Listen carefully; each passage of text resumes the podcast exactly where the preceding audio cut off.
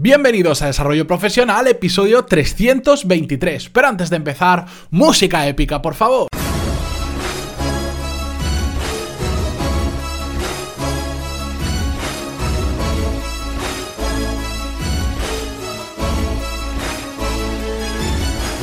Muy buenos días a todos y bienvenidos a Desarrollo Profesional, el podcast donde ya sabéis que hablamos sobre todas las técnicas, habilidades, estrategias y trucos necesarios para mejorar cada día en nuestro trabajo.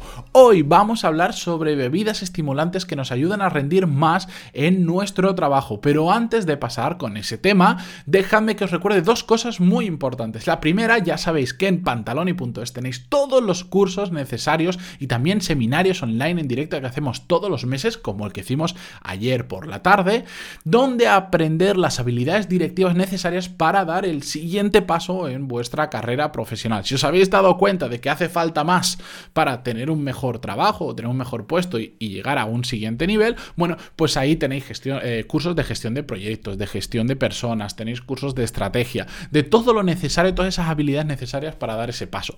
Dicho esto, también tengo que comentar una cosa muy importante respecto al episodio de hoy.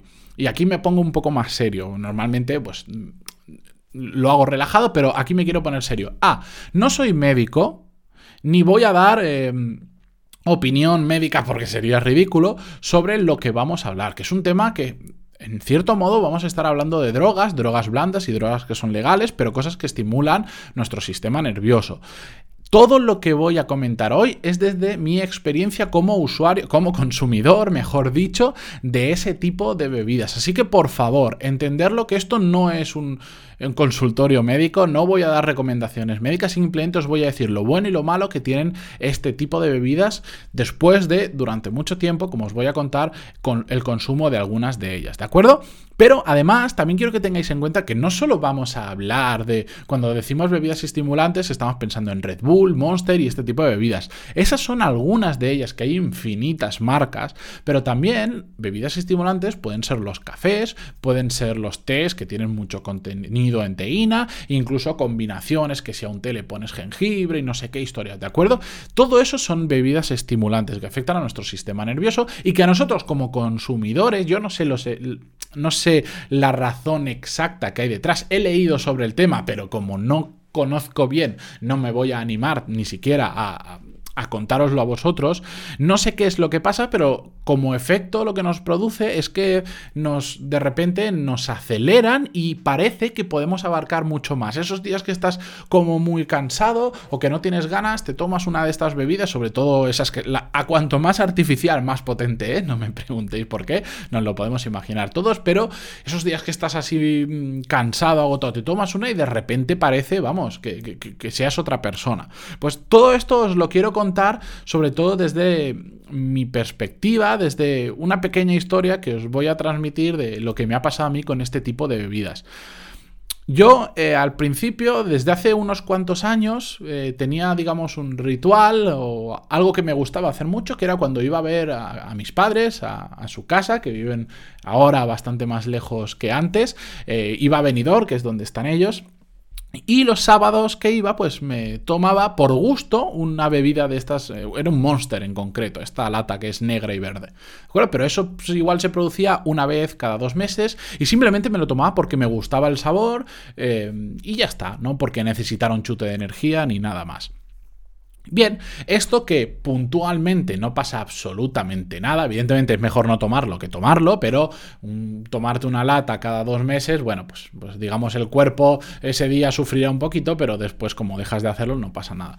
Esto que era puntual, debido al trabajo, empezó a convertirse en un hábito y empezó a pasar de ser una vez cada dos meses a ser muy habitualmente. ¿Por qué? Bueno, porque justo en la empresa en la que estaba trabajando antes, que os he comentado muchas veces, eh, pasaba que empezamos a alcanzar un nivel, una carga laboral muy grande y un nivel de estrés muy grande.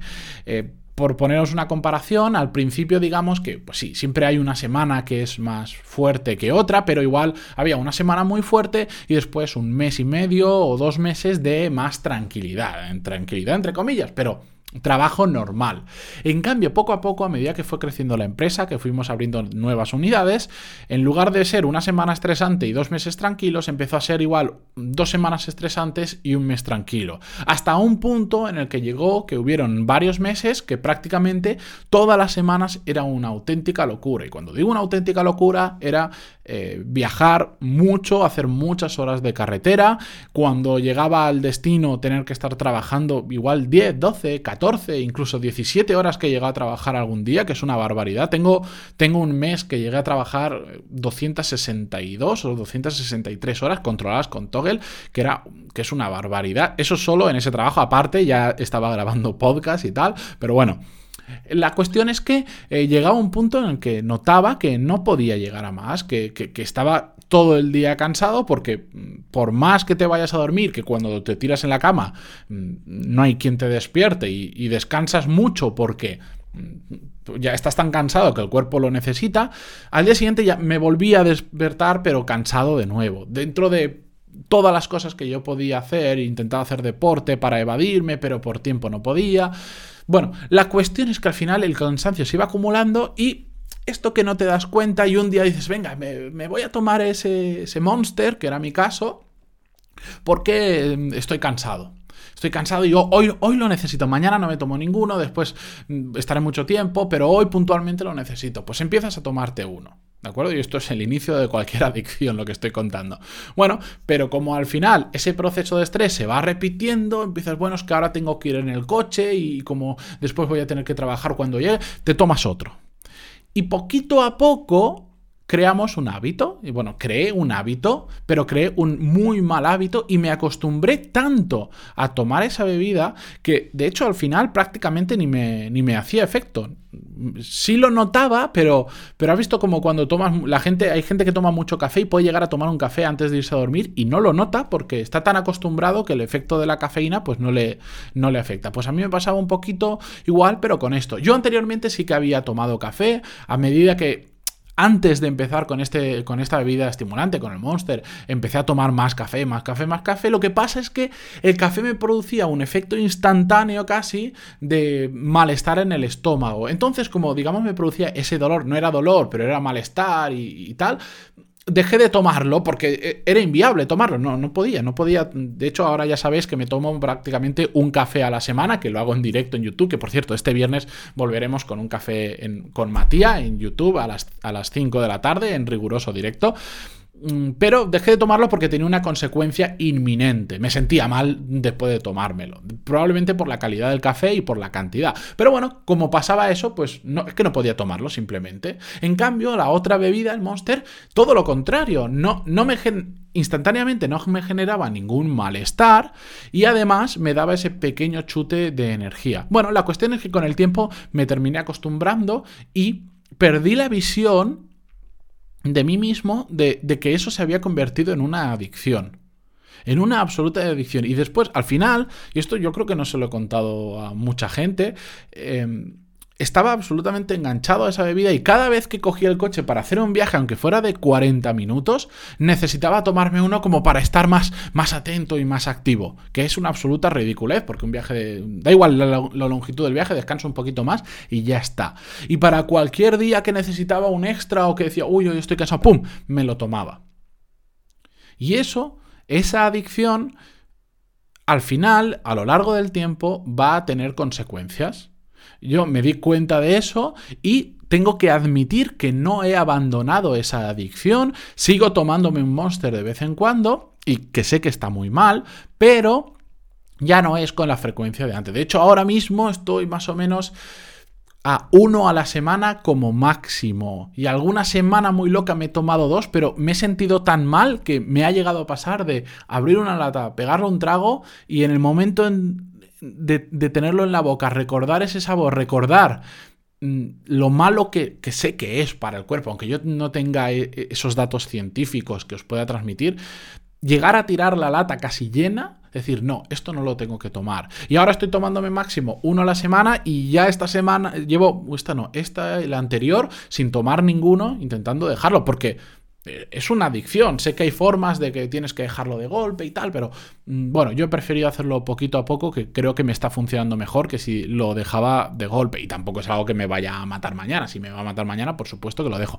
Pero me apetecía eh, contaros este, esta pequeña historia, porque sí, efectivamente, todo este tipo de bebidas nos dan ese, ese aparente chute de energía, nos dan. Es como si fuese un, un extra de motivación para hacer el trabajo. Lo que pasa es que también me he dado cuenta que cuando se pasa el efecto de esa bebida, y, preguntaré exactamente por qué se produce, eh, pasa el efecto contrario. Estás peor que como, como estabas hace unas horas antes de tomártelo y estás aún más cansado. Y esto me ha pasado. Más potente es el efecto estimulante más, me, más potente es el efecto contrario después, el cansancio que tengo después. Si me tomo un café, por ejemplo, bueno, noto un pelín de estimulación, pero mm, muy poco y después no me noto más cansado. En cambio, me tomo un Monster, un Red Bull o alguna mierda de estas, vamos a decirlo con las palabras que son, Sí, chute muy fuerte al principio, pero después el bajón es mucho más grande, bajo un punto mayor que como estaba inicialmente.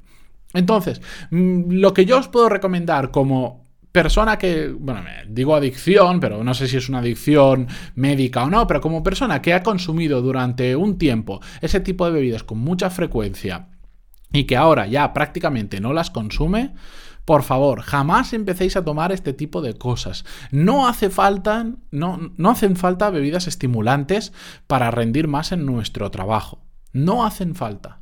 Lo que hace falta es ser más organizados, igual no necesitar tanto tiempo eh, para hacer las mismas cosas, ser más productivos, tener la motivación adecuada, depende muchísimo de cada uno de los casos, o intentar no abarcar tanto como me pasaba a mí, de querer hacer, mm, de querer hacer muchísimas cosas en el mismo día y, y al final, pues decir, es que los días tienen 24 horas y por más que seas productivo, por más que aproveches muy bien el tiempo del día, hay momentos en los que no puedes hacer más y no vale recurrir a este tipo de bebidas para intentar llegar un poquito más porque a largo plazo van a tener un efecto contrario en nuestra salud y probablemente en muchas otras cosas más. Así que por favor, si las estáis tomando, yo os recomiendo eh, uniros a, mi pequeño grupo de personas que están dejando el Monster o, este tipo de bebidas. El café lo pude dejar sin ningún problema. Ya sabéis que en el episodio hicimos un experimento de dos semanas sin café, que lo hice sin ningún tipo de problemas y ahora me los tomo, pues eso, puntualmente, una vez a la semana eh, como máximo. Incluso hay semanas que igual